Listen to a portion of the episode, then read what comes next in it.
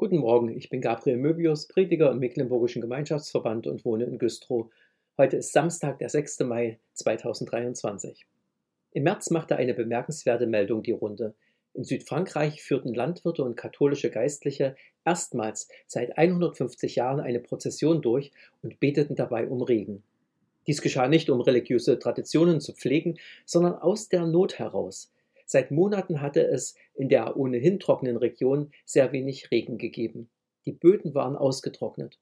Wie sollten die Pflanzen jetzt im Frühjahr wachsen? Die Prozession führte von der Kirche in Perpignan bis zum Fluss Tet. Dabei wurden die Reliquien des heiligen Galderik mitgeführt, dem Schutzpatron der Bauern. Die Betenden stellten sich in den Fluss. Rund 100 Menschen nahmen an dem Umzug teil. Das Menschenbeten ist gut, zu wem Menschen beten, ist entscheidend. König David sagt im Psalm 18, Vers 7, Als mir Angst war, rief ich den Herrn an und schrie zu meinem Gott. Da erhörte er meine Stimme. Der Herr ist der lebendige Gott. Ihn haben sich nicht Menschen ausgedacht, er hat sich vielmehr offenbart. Er hat Abraham angesprochen und hat Mose seinen Namen verraten. Ich bin der Herr, der ich werde sein, der ich sein werde. Im Neuen Testament sagt Jesus Christus, dass er dieser Gott ist. Siebenmal lesen wir im Johannesevangelium, dass Jesus sagt, ich bin. Und wer mich sieht, sieht den Vater.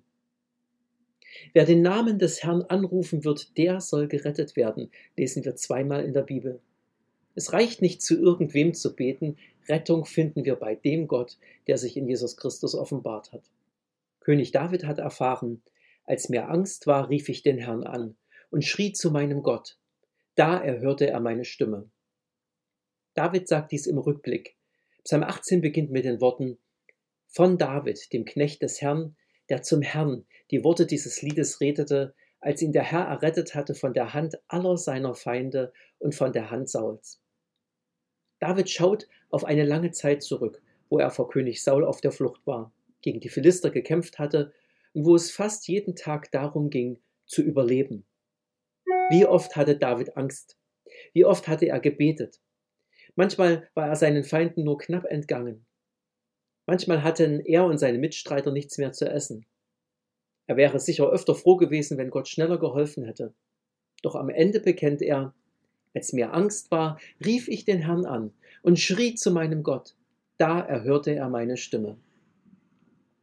Deshalb möchte ich mir hinter meine Ohren schreiben, Gott muss und wird nicht immer sofort reagieren. Ich bete und schnips ist mein Problem gelöst. Muss ich aber warten, stehe ich unter Spannung, habe ich Horrorvorstellungen vor der Zukunft, so muss ich doch nicht verzweifeln. Er hört mich, er wird helfen und retten, irgendwie, aber er wird es tun. Wichtig ist, dass ich nicht nur bete, wenn ich nicht mehr weiter weiß. Wichtig ist, dass ich Gott nicht als Notnagel gebrauche und mein Leben nicht führe, wie ich es will. Wichtig ist, dass er mein Gott ist, auf den ich vertraue.